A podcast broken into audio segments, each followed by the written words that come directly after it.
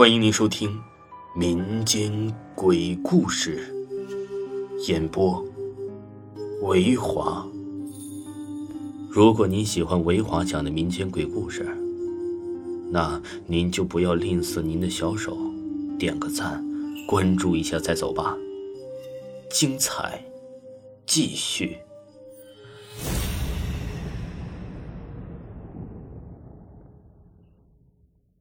边防鬼事，本故事纯属虚构。我叫杭子阳，是一名边防战士，已经退伍了。但是我在边防所干的那几年所经历的事情，不说惊天动地，倒也是惊心动魄。犹记得那是九八年的夏天，异常的燥热，我们的衣服都能拧出水来。但是没办法，一定要巡逻，保卫边疆的安全，也防止有人从对面越过国境偷跑过来。今天晚上是我和万伟值班，我俩照例要去国境线旁边啊，去我们的区域走一圈。虽然国境线很长，也有很多的战友在站岗，但是百密一疏，我们俩的任务就是来回走动，确保不出现任何差错。我们和对面的 A 国接壤。不过中间隔了一大片芦苇荡和河流，A 国会有人借着芦苇荡和夜晚的掩护跑到我们这里来，虽然不多吧，但是也发生过几次。这让我们从此就加强了警惕，也让我们练就了晚上听听声音就能大概判断是不是有人游过来的本领。我和万伟照例在这一区域来回走动，并时刻和各驻点官兵交流，确保没有发生任何异常。今天看来也不会有什么事儿吧？万伟边走边伸了个懒腰。我点了点头。是啊，自从有人偷渡过来，我们加强了巡逻，对面也加强了巡查，应该不会有人有这么大本事跑过来了吧？我正说着，万伟突然警惕的戳了一下，示意我安静。我立刻停下，仔细的聆听起来。果然。从我们右边三十度的方向传来了一阵窸窸窣窣的声音。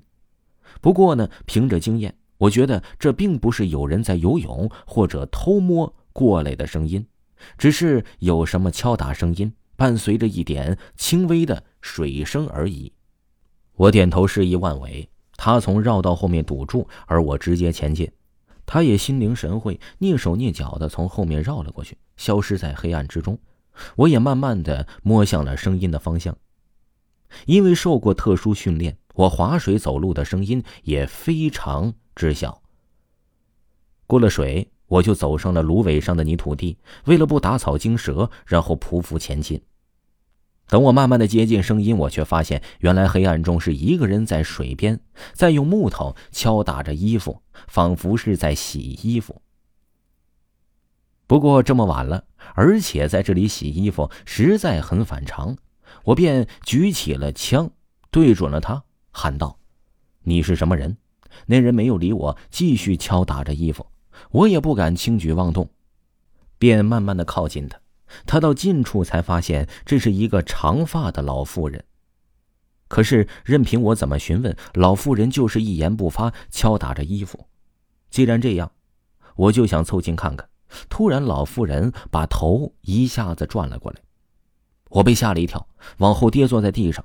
那是怎样的一张脸呢？面无血色，煞白，眼神呆滞，张大嘴巴。老妇人嘴里发出了呜呜的声音，泥土从她的口中慢慢流下。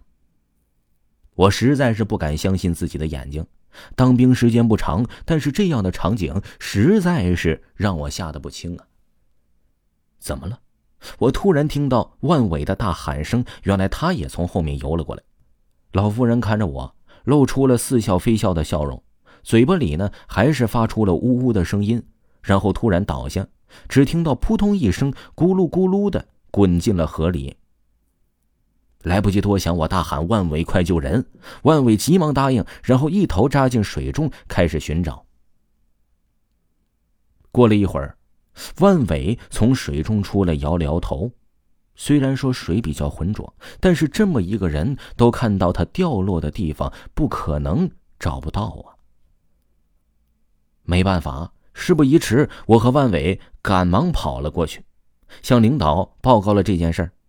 由于是深夜，加之贸然行动也会引起 A 国紧张，于是上层决定与 A 国沟通，明天一早再进行搜寻。第二天一早和 A 国沟通后啊，我们便开始在水里搜寻着尸体，但是就跟晚上一样，无论怎么寻找也没办法找到那老妇人的尸体。为此，领导一直认为是我们出现幻觉了，还狠狠地批评了我们。但是事情并没有不了了之，我们也不知道到底为什么，只要我们值班，就时不时的能看到洗衣服的老妇人。老妇人像以前一样看着我们似笑非笑，然后扑通一声跳到河里就消失了。但是啊，我们再次跟别人提起这件事的时候，因为没有第三个人看到，所以也没人相信。为此，领导还给我们两个警告处分，而万伟实在受不了了，提前选择退伍。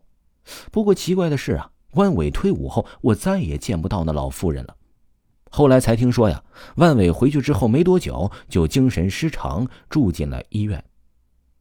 当时的老班长说呀，万伟当兵的时候告诉我他们父母双亡，但其实父母是在世的，只是因为他不赡养母亲，特地远离家乡来当兵。我猜想，是不是万伟的母亲早就知道万伟所在的地方，特意跑来此地，却不幸意外身亡呢？当然了，这都是以讹传讹，真相可能只有万伟自己才知道吧。听众朋友，本集播讲完毕。如果呢没有听够本部专辑的话呢，可以去听一听维华新出的专辑，叫做《我在殡仪馆当学徒》。喜欢的朋友一定不要错过。咱们下期再见。